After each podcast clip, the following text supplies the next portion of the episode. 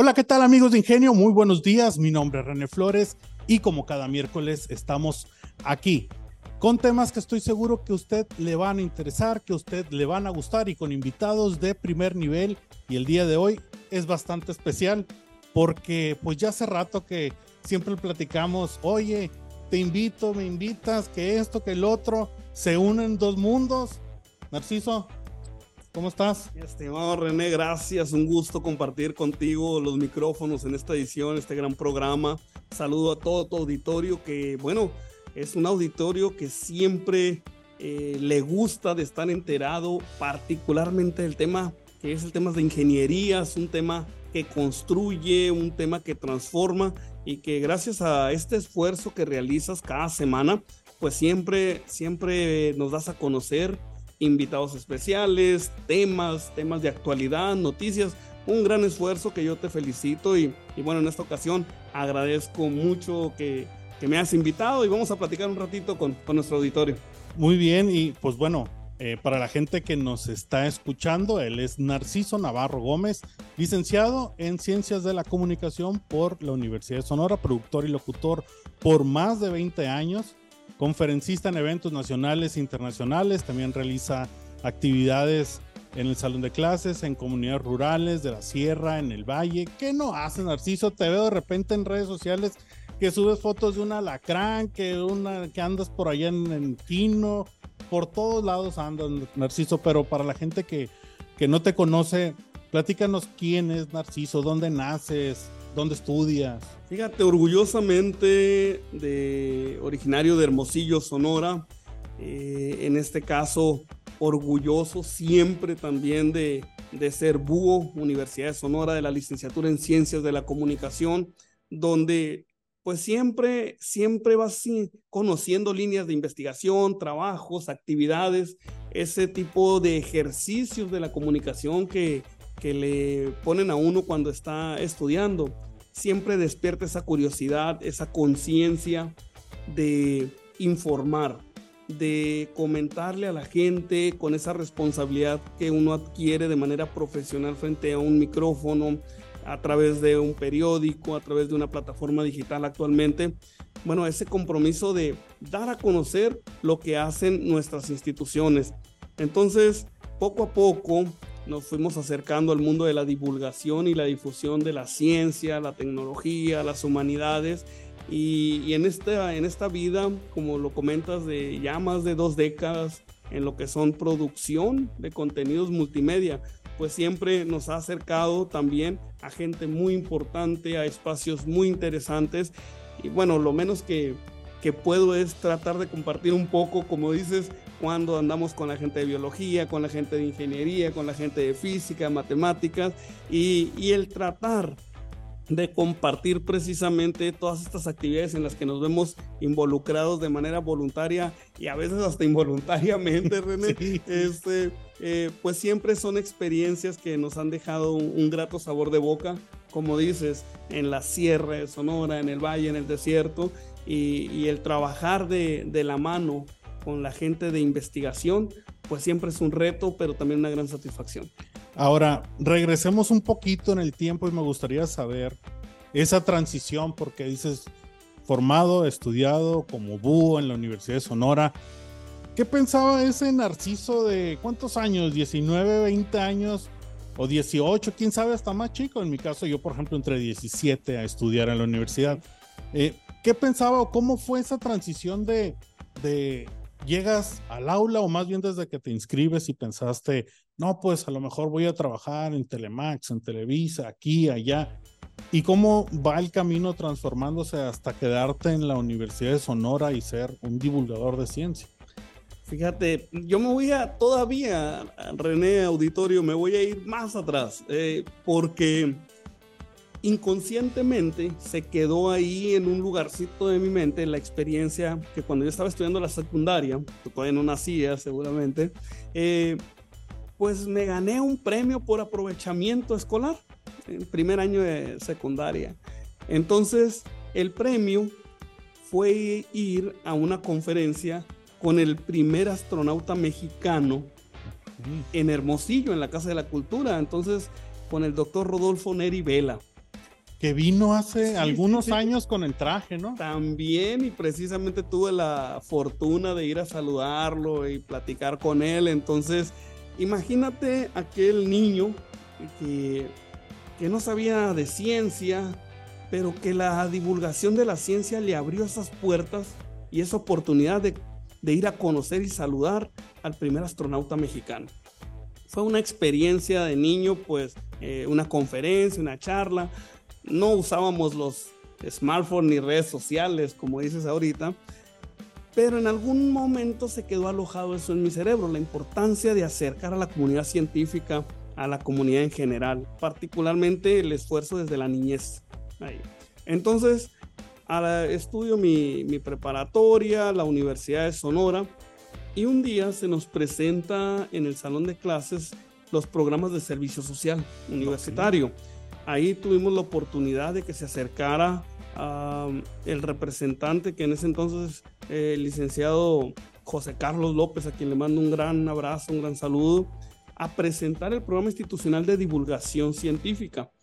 Pero además nos dice, nosotros contamos con equipo técnico, una videocámara, eh, grabadoras eh, de periodismo, para que ustedes realicen prácticas de la comunicación en lo que es el tema de la divulgación científica, para radio, para videos, eh, desde su profesionalización. Entonces, ah, me llamó mucho la atención y fui y me inscribí en el servicio social. Seis meses después me integré a esa comunidad donde me parecía muy interesante escuchar al geólogo, escuchar a la, a la bióloga, escuchar a la química, escuchar a, a, la gente que estaba trabajando un proyecto de investigación y que a su vez invitaba a estas charlas, por ejemplo, un sábado en la ciencia, que se organizaban en la Sociedad Sonorense de Historia y se llenaban los auditorios eh, cada sábado. Esto, el ingeniero Rafael Pacheco, a quien le mandamos un saludo también, un saludo. pues este eh, era el que coordinaba el programa de divulgación científica y empezamos a meternos mucho en la organización, en lo que es la comunicación organizacional, con programas de radio también de producción, con videos, entrevistas, medios de comunicación. Y llegó el momento en que se me dio la oportunidad de pertenecer ya al equipo, al equipo de manera institucional, de manera oficial, esa contratación. Ya egresado como licenciado en Ciencias de la Comunicación, se abren otros espacios en la academia, por ejemplo en el Colegio de Bachilleres, que estuve también impartiendo algunas materias de comunicación, pero siempre en el, en el trabajo profesional de la divulgación de la ciencia, la comunicación pública de la ciencia. Entonces, parte de ahí ha ido entonces siendo muy constructivo y además construyendo cada día esta cultura científica, esta promoción de la comunicación pública de la ciencia en diferentes sectores, René en lo que ha sido en diferentes ámbitos geográficos, en lo que ha sido desde lo local, Universidad de Sonora, Hermosillo, Sonora, hasta alcanzar niveles México, niveles internacionales. Entonces, ha sido toda una gran trayectoria que, que yo considero una gran experiencia. Dentro de toda esa experiencia y esa trayectoria, camino que tienes, eh, ¿a qué diferentes lugares para mucha gente o, por lo menos son eh, experiencias fascinantes, de repente bucear. O sea, este mundo te lleva a muchos lados la divulgación de la ciencia. Cuéntanos eh, hasta dónde has llegado. Fíjate, eh, René, que tocas un tema muy interesante, porque de repente dices, el mundo de la comunicación, el profesional de ciencias de la comunicación va a estar siempre detrás de un micrófono o va a estar detrás de una cámara. En realidad, eh, el compromiso que te lleva a ti es el ser profesional, es acompañar a la, gente que está haciendo esa producción de conocimiento, a tal grado de que se abren puertas de laboratorios, puertas, vamos a decirlo, desde la bioquímica, la mecatrónica, los procesos industriales, los sectores empresariales, pero también las prácticas de campo, los terrenos de práctica de campo y andar buceando, como bien dices, eh, viendo pastos marinos, eh, suelos oceánicos, desde el mar de Cortés hasta el, el Golfo de Cali, eh, el Golfo de México. Estar preparado para eso, nomás con eso, porque no es una actividad para cualquiera, o sea, no nomás es tirarse un clavado y órale, vamos aquí a ver. No, no, no, hay que prepararse porque buceando pues eh, es peligroso a veces. ¿no? Y además eh, cuando se hacen estas prácticas tú llevas un objetivo, recolectar o identificar especies. En este caso, como dices, eh, yo tengo el honor y la experiencia de haber buceado en estos lugares, pero también andar en, la cima de los cerros o montañas más altas prácticamente de México, haciendo prácticas de geología, así con a las 3 de la tarde, a más de 50 grados, pero con los grupo de expertos también hemos andado de noche trabajando en muestreos de especies nocturnas, eh, identificando plantas en el desierto, en los bosques. Y esto es algo que a mí me, me apasiona mucho, René, porque me genera ese material para compartirlo no únicamente para compartirlo en redes sociales, sino que a través de conferencias en primarias, en preescolar, secundarias, media superior, superior, y todo esto es abrir la, visión y la conciencia, la importancia de, lo que hacen estos profesionales en su campo. Eh, sabemos que hay retos, sabemos de que pues hay que vencer miedos, miedos a andar escalando, por ejemplo. Con sí, híjole, por ejemplo, yo a mí me, oye, ¿sabes qué? Ve y agarra, como, me llamó mucho la atención un escorpión, una lacrana, porque pues además está el club también aquí de los, de, de unos muchachos de QB. Sí, de biología. De, biología. Y si a mí me dices, oye, aquí agarra la serpiente, pues, primero no me albures y luego ya en serio, es como que, ah, me voy a atrever o no. Hay que tener, obviamente, esa curiosidad y la necesidad de saciar esa curiosidad. Siempre, René. Eso, eh, yo les digo que me divierto mucho en mi trabajo.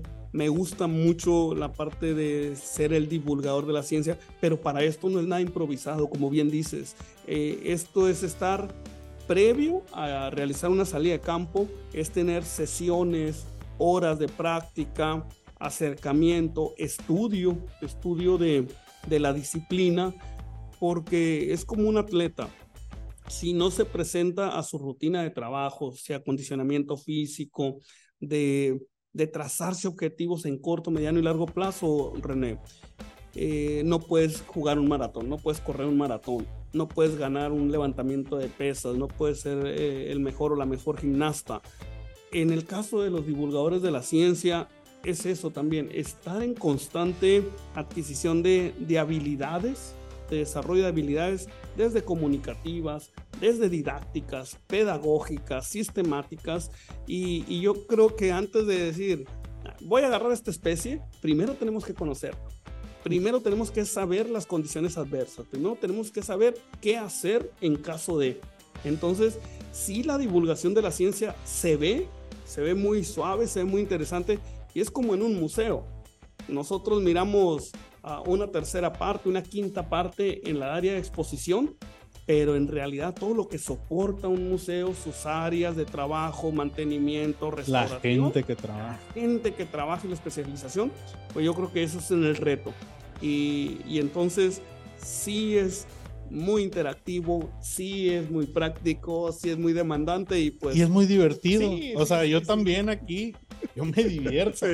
Eh, ahora, qué bueno que, estás aquí porque aquí en Ingenio pues se ha platicado sobre divulgación de ciencia, etcétera, pero eh, platicar de manera interna cómo, eh, cómo se hace la divulgación de la ciencia aquí en Unison. Mira, la Universidad de Sonora, nuestra alma mater, a quien tanto le debemos y siempre ha estado muy comprometida con nuestra comunidad. Háblese comunidad universitaria, eh, porque los eventos se hacen aquí en la Universidad de Sonora, para la Universidad de Sonora, pero también hacia nuestra comunidad general, lo que es nuestra sociedad a quien nos debemos. Y entonces, eh, el hacer, por ejemplo, una convocatoria para observar ahora el eclipse que viene próximamente, y hacerlo en una plaza pública, eso es bien interesante. Eh, dar una conferencia sobre los programas de astronomía eh, realizar festivales de los clubes de divulgación científica de la licenciatura en biología, en matemáticas, en geología, en física, en químico-biológicas, en psicología, en comunicación. Ese tipo de, divulgación científica es algo que siempre ha tenido muy claro la Universidad de Sonora, es algo que nuestra comunidad eh, científica siempre ha tenido por bandera el dar a conocer lo que se está haciendo. Ahí te va uno de los, de los eventos que nos gustan mucho, el Día de la Niñez Científica o Rally Científico. Que ahí viene. Que próximamente ya viene precisamente y que es un reto porque hay que preparar un stand, un experimento, dependiendo de dónde te encuentres en el área adscrito. Entonces se vuelve una fiesta científica, eh, una universidad de puertas abiertas, donde eh, la persona que tiene su doctorado y pertenece al Sistema Nacional de Investigadores está interactuando con la niñez, con el papá, con la mamá, con los niños, las niñas de preescolar, primaria, secundaria. Y eso es muy interesante, de que la divulgación científica en la Universidad de Sonora sea una constante, no sea un único evento al año, tenemos un curso básico de astronomía que se abre cada semestre, tenemos Noche de las Estrellas, tenemos eh, festivales, tenemos congresos, tenemos tanta actividad como te comento, tanto al interior del campus, en todos los campus, háblese de Caborca, Santana, Nogales, Cajeme, Navojoa, en Hermosillo, y, y ahora, ahora ya en la actualidad, pues sí es el estar empezando a trabajar también con redes sociales y plataformas digitales. Antes, hablando de eso, eh, hay veces que nosotros, eh, y también no hay tanta diferencia, yo creo que ahorita que decías, no, que tú no habías nacido, yo creo que ya había nacido. ¿Cuál es tu, tu visión, cuál es tu opinión de esta, de la influencia que tienen las redes sociales en la divulgación de la ciencia? Porque a nosotros nos tocó esa transición, o sea, antes tú ya trabajabas en esto y no había Facebook y no había Instagram, no había, o sea, la herramienta antes era que ir y pedir un espacio directamente en algún lugar y eso se fue transformando hasta lo que tenemos ahorita. Es más para ti, a lo mejor, no hablemos de mejor o peor, pero ¿qué tiene sus ventajas y sus desventajas? Mira, esto sí, sí es muy importante, es muy importante lo que estás comentando porque cuando nosotros nos toca ser esos agentes de cambio, a lo mejor vamos a tener una opinión muy personal de, es que en mis tiempos era mejor. Eh, eso, exactamente, sí. Pero, pero también hemos identificado que ahorita la generación actual, háblese, háblese de cualquier edad, trae nuevas habilidades tiene nuevos equipamientos, tiene accesos ilimitados a fuentes de información. Entonces yo creo que hay que sacar lo mejor de cada etapa, lo mejor de cada generación y, qué mejor que en aquellos años que te comenté ahorita con el doctor Rodolfo Nerivela hubiera habido esas transmisiones en streaming. Imagínate. Imagínate. Pero también ahorita es que yo creo que tenemos que sacar lo mejor del tiempo de pandemia, que pues todavía no terminamos de salir, pero que podemos resaltar el uso de las plataformas digitales, el uso de las redes sociales enfocado tanto a la educación y lo que es la promoción de la ciencia. Ahorita ya podemos acceder a programas virtuales en la NASA, por ejemplo, ya podemos visitar el fondo de cualquier mar en el mundo a través de un Google Earth. Eh, ya podemos viajar al espacio, ya podemos estar en la Agencia Internacional Espacial. Y si tenemos curiosidad de algo, o sea, quizá no tan inmersivo, pero la información ahí está. Y si yo de repente un día que estoy acostado en la noche y digo, oye, ¿y esto? Lo googleas. Sí, sí, y listo. Y, y, con las mejores referencias de instituciones. Y, algo que me gusta comentar es que pues ya ahorita ya barreras geográficas no tienes para acceder al conocimiento, René. Ya ahorita tú prendes eh, tu computadora o desde tu teléfono y puedes tener una conexión con Argentina, con Brasil, con Canadá, con Europa, con Asia en tiempo real y con una gran calidad de contenido e imagen. Entonces, yo creo que esa parte de, de cómo estamos, cómo estuvimos, yo creo que hay que fortalecernos, eso sí, los contenidos, la educación, la, bien el tema de inteligencia artificial, René, que cada día nos sorprende, nos sorprende más y, vendrán otras cosas mejores seguramente. Entonces, eh, yo creo que eso es un, gran reto, un gran reto de que nuestra comunidad científica adapte y adopte nuevos modelos de enseñanza, nuevos modelos para la divulgación de la ciencia, precisamente para que cada día ir acortando esa brecha eh, de, transmisión. Y entonces, pues sí, que cualquier persona que tenga curiosidad de un tema le dé un clic y no importa si está en la frontera norte, en la frontera sur, si está en una comunidad rural o una comunidad urbana, pero yo creo que esa es la generación de contenidos multimedias para plataformas digitales, ¿no? Entonces sí tenemos un gran reto y un gran compromiso.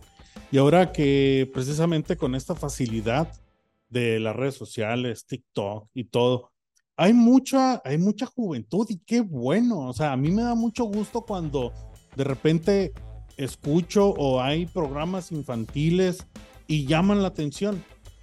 Esto da pie a que muchos ahora, y es, hay una encuesta muy famosa que muchos niños en Latinoamérica quieren ser youtubers.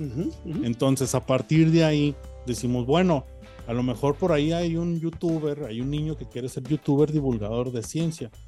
¿Qué le recomendarías? ¿Cuál sería el requisito para, en tu opinión, dirías, ¿sabes qué? Este, no sé, requisito número uno, quítate la vergüenza, una cosa así primero que nada, qué preguntas tan difíciles me ponen. no, habíamos quedado, no, no habíamos quedado en el guion en esa parte. No, no, es, es, broma. Este, perdón, pero es parte de, de mi personalidad, El, ser, el, ser, bromista, el, que esto no sea tan serio. Y al, final, de repente. y al final de cuentas, esa opinión de cada quien. Claro. Tú me vas a decir una y yo a lo mejor te digo. Claro, mira, es que no hay o no conozco yo un manual del ABC de cómo trabajar en plataformas digitales. Pero sí, por ejemplo, estaba platicando hace unos días con, con un amigo que me dice, eh, ah, es que yo sé que ganan mucho dinero por estar en YouTube, por ejemplo. Eh, le digo, sí, pero de repente hay que ver la calidad de contenidos. Si yo voy a ganar mucho dinero con un video que voy a subir porque me voy a golpear el dedo con un martillo, por ejemplo, y voy a tener miles de views y likes, eh, ¿qué va a pasar cuando deje de golpearme o hacerme un daño frente a la cámara? Seguramente a la gente ya no le va a llamar tanto la atención y va a ser tan atractivo y se te va a caer el proyecto. Pero si tu contenido tienes precisamente un soporte informativo, de investigación, de buenas fuentes, que lo hagas muy interactivo porque el aparecer frente a cámara en un cuadro únicamente cerrado, eso también muchas veces es contraproducente. Vamos a hablar, hay que prepararse, hay que preparar un tema. Yo sé que esos videos que, que nos gusta mirar no son ocurrencias, René. No es así como que voy a prender el micrófono y un, dos, tres y voy a hablar de, de lo, de, de lo que estás viendo y escuchando. Aquí hay una preproducción. A ver, ¿de qué voy a hablar? ¿Quién, quién me va a dar esa información? ¿A quién puedo entrevistar? Debe de ser, aquí va un tip que yo, que yo sí les quiero dar, es precisamente es el ser disciplinado en el proyecto. Si lo vas a hacer cada semana, que cada semana esté saliendo. Si lo vas a hacer una vez al mes, que una vez al mes salga. Y que no digas, ahora sí, mañana no. Ay, estos dos eh, ediciones no, estas dos semanas no, y luego sí, porque eso no te crea un compromiso con tu auditorio. Prueba de ello, como te digo y te felicito, es este proyecto de ingenio en el que se, se realiza y no ha parado, más allá de los cambios que, que ha pasado. Sí. Esa transformación, ese sello que le, que le estás imprimiendo. Entonces, es esa constancia. Y partiendo de ahí, yo creo que se van a ir generando, nunca se va a dejar de aprender en la producción. Y pero si nos gusta, mira, aquí estamos. Sí, y seguimos aprendiendo. Narciso, a ciencia cierta, Eh, ¿El programa nace contigo? No. ¿O ya existía previamente? Fíjate que esa fue una iniciativa del doctor Jesús Manuel Barron Hoyos, gran amigo a quien le mando un abrazo muy grande. Él estaba como director de investigación y posgrado. Entonces, eh, de repente se les cargan las agendas a, nuestros directores, directivos. Y yo estaba adscrito a la dirección de extensión universitaria, así se llamaba. Y y colaborábamos por ser divulgación científica con cápsulas eh, de, durante el programa. Entonces, un día se le junta la agenda al doctor y dice, Narciso, éntrale a la conducción. Y como yo ya traía experiencia. Pues las tablas también de haber estudiado. Sí, en las prácticas y talleres de radio de, de, la licenciatura en comunicación y además después este, hacer algunas, eh, tener unos programas en, en empresas particulares le entro, entonces el doctor ve la confianza y me dice, oye, pues cuando yo no pueda, le entras. Y de repente eh, el doctor se va a la academia, pero nos deja el proyecto. Entonces a partir de ahí eh, nos quedamos con este proyecto que se llama A Ciencia Cierta. Mi comercialote eh, ahí está de que nos sigan y nos escuchen. Antes de terminar, precisamente, comenta dónde te seguimos, dónde te vemos, etcétera. Pues estamos en Radio Universidad los martes de 9 a 9.30 de la mañana. El programa, eh, una vez que se transmite por cuestiones de, de ser muy prácticos y continuar en vigencia, se lo pueden localizar en, Spotify, eh, en lo que es a ciencia cierta Unison, a través de las redes sociales del Facebook, eh, Divulgación Científica Uson, y bueno, en el caso ya más particular, eh, a través de mis cuentas personales, de, de, redes sociales, Facebook, Twitter, así como Narciso Navarro. Entonces, siempre, siempre nos da mucho gusto compartir con ustedes todo ese quehacer científico, tecnológico, humanístico, y de vinculación de la Universidad de Sonora. Muy bien, pues Narciso, no me queda más que saludarte otra vez. Qué gusto haberte tenido aquí en Ingenio, ya hacía falta, ya teníamos años, como les dije al principio, de que, oye, te voy a invitar y esto y el otro, y platicamos y ahí quedamos, ¿eh? Y no, que sí, hasta que por fin en la semana de aniversario de nuestra universidad, pues aquí estamos juntos. Hay un gusto, René, agradecer el espacio que nos permites compartir con nuestro auditorio, nuestra alma mater, eh, la Universidad de Sonora. Creo que le apuesta a la divulgación de la ciencia de una manera única, constante. Agradecer a tu auditorio la atención que nos ha, nos ha permitido el día de hoy. Y bueno, felicidades, Alma Mater, Universidad de Sonora en su 81 aniversario y como bien reza nuestro, nuestro lema, el saber de mis hijos será mi grandeza, pues orgullosamente búhos. Orgullosamente búhos. Pues bueno, querido Radio Escucha, es así como llegamos al final de esta edición de Ingenio. No olviden darnos likes si nos están escuchando a través de Radio Universidad, a través de Facebook, tanto a Ciencia Cierta como Ingenio, en Spotify, eh, también en YouTube, Divulgación Ciencia Divulgación científica. divulgación científica Unison y e Ingenio Unison para pues que nos vean en todo nuestro esplendor, aquí en toda nuestra belleza. Claro que sí. Narciso, muchas gracias. Querido Radio Escucha, muchas gracias. Mi nombre es René Flores y nos vemos el siguiente miércoles con más información. Hasta la próxima.